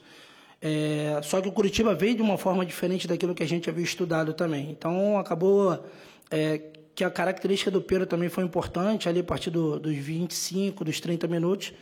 E que bom que os dois conseguiram marcar, né? Você vê que o Pedro vive uma fase fantástica, ele precisa de poucos toques na bola para poder fazer um gol. E o Gabi a gente conseguiu fazer a situação dele ali é, ver a energia do, do grupo com relação a ele, para atravessar esse momento ele conseguir voltar a marcar. Ah, eu acho que o grande mérito são os jogadores, cara. Assim, não tem mérito nenhum para a gente que veio para dar esse suporte da base. É, a gente só subiu para contemplá-los com alguma coisa com relação ao treino. A gente tinha uma ideia de construção com eles, de fazer de forma diferente, trazê-los para uma zona onde eles são mais confortáveis de jogar, aquilo que eles estão habituados a fazer. Eu acho que no primeiro contato que eu tive, eu falei que o menos é mais, né, nesse momento. Então, trazer para o básico, trazer para aquilo que eles têm conhecimento, e a partir daí a qualidade técnica, o nível dos jogadores vai fazer total diferença. Esse, esse, esse trecho do menos é mais é bem bom, hein? Tem uma telinha aí na sequência? professor matou aqui, charada. A história do menos é mais ela é curiosa. Vamos lá. Flamengo, 58% de posse de bola, 62% de ações no ataque, 15 chutes, 7 certos três grandes chances. Foi um Flamengo que recuperou muito a posse de bola, um Flamengo que desarmou bastante. Isso tem a cara do São Paulo. Agora sim. Tem. Essa, é, olha, lá, olha só. 59 recuperações, 30 na defesa e 29 no ataque. Isso aí vai aumentar. Pois é.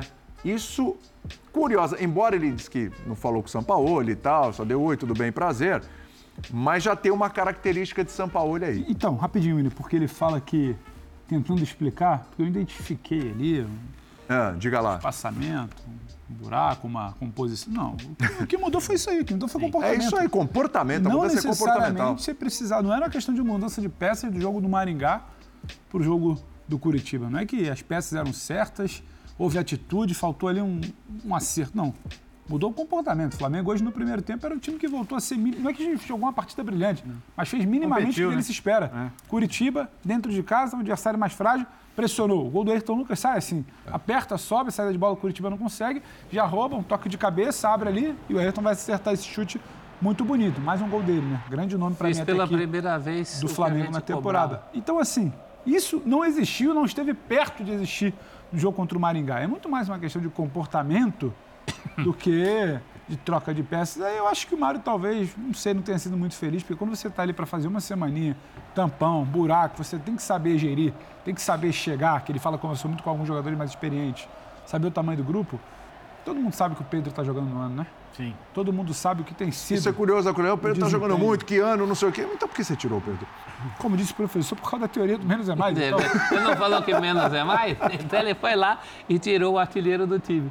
E deixou o Gabigol para tirar essa, esse peso também. Eram dois meses, né? Ele nunca tinha ficado tanto tempo sem marcar gols pelo Flamengo. Mudou, mudou um pouquinho a forma de cobrar, né? Mais colocadinho, mais alto. Essa aí ninguém ele caiu junto, ele Diferente a cobrança. o Flamengo Diferente. simples, não é que foi contra o Maringá.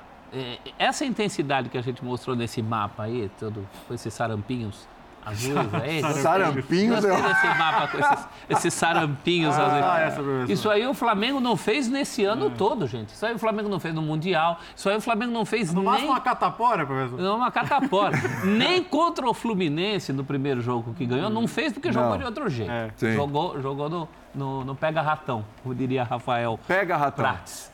Né? Jogou do contra-ataque, fora da, da característica. Simplesmente fez aquilo que podia ter salvado o emprego de muita gente, inclusive do Vitor Pereira. Mas a vida não é assim tão. Olha o sarampinho aí, prof. Olha o sarampinho, sarampinho azul, sarampinho azul. Sarampinho. E mais, hein? Fez isso, porque quando a gente vê o Flamengo fazer isso no primeiro tempo, a tendência é falar, ah, não vai aguentar, daqui a pouco relaxa. Não, foi constante. Constante. O jogo inteiro, pelo menos um- uma parte grande do jogo. E cá para nós também contra um adversário que eu acho que dos times que eu vi nessa primeira rodada, foi um dos que mais, não vou dizer que decepcionaram, que eu não espero tanto do Curitiba esse ano.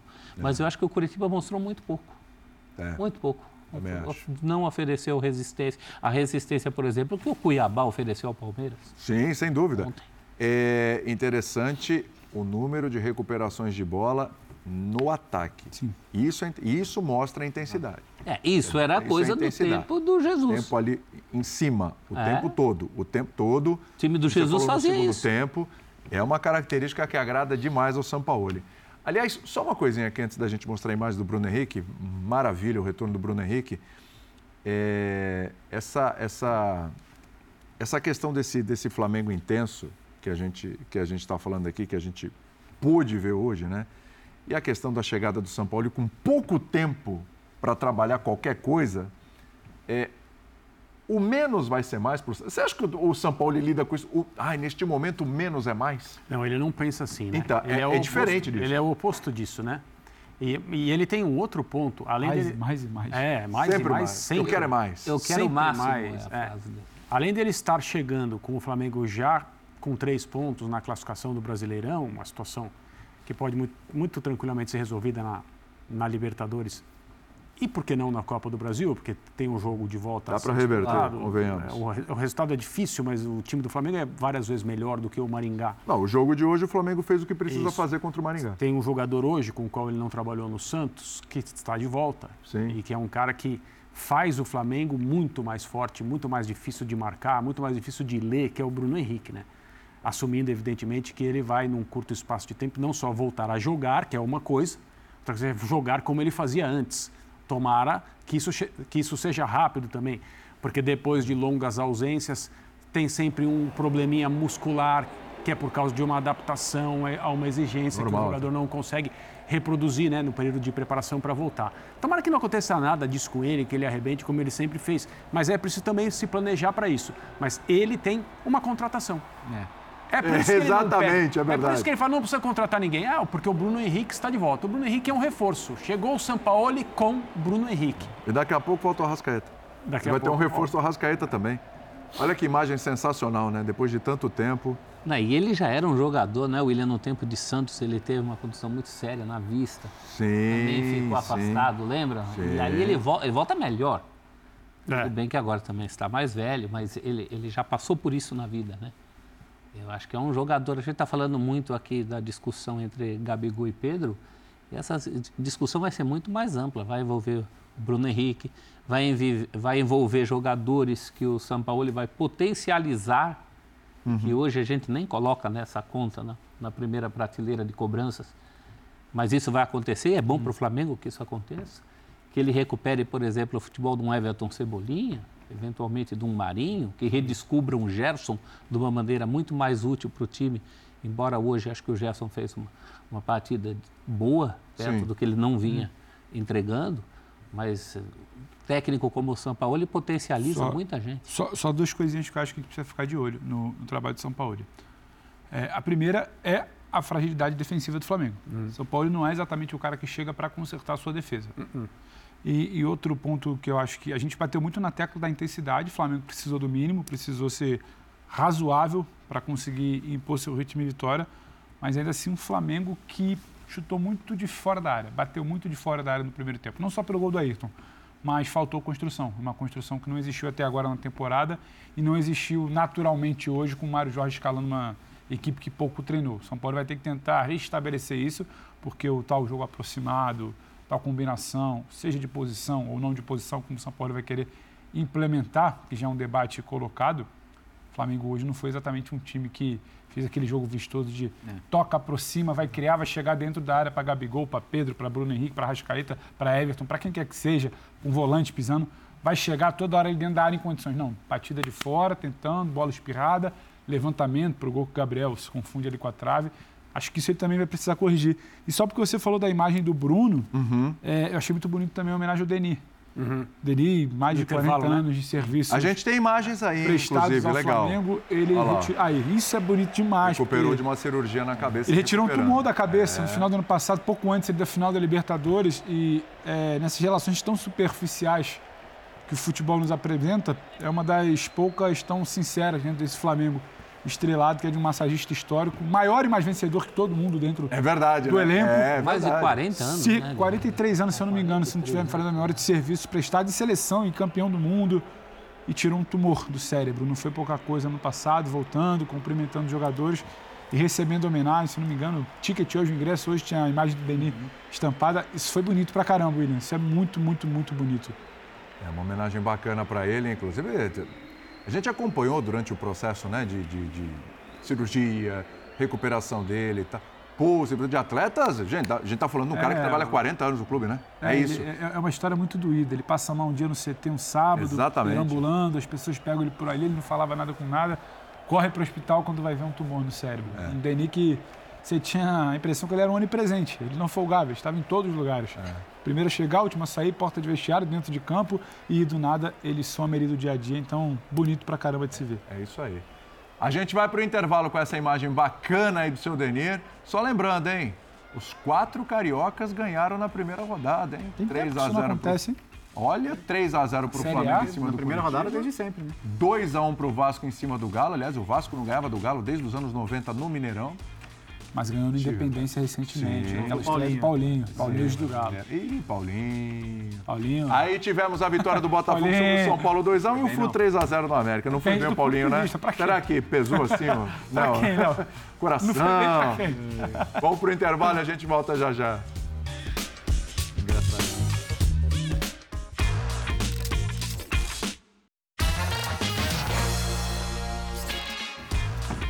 Muito bem, fã de esportes, brigadíssimo pela sua companhia. Amanhã tem mais linha de passe às 10 horas da noite, numa semana recheadíssima de Comebol Libertadores e também Sul-Americana, transmissões de vários jogos e linha de passe, acho que todo dia quase, né?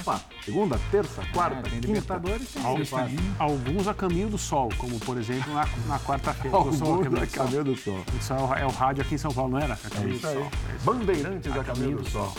Tchau, William. Valeu, Bertozzi. No meio aqui dá para cumprimentar Valeu, todo William. mundo. Boa noite, ótima Tá bonito, você gosta. Valeu, gente. Boa semana a todos. E É. Vitor Birner não está, mas a gente deseja saúde e paz a todos. Cadê ele? Não sei, tá sumido. Mas ele pediu pra mandar um abraço pro Calçado. Abraço, calçado.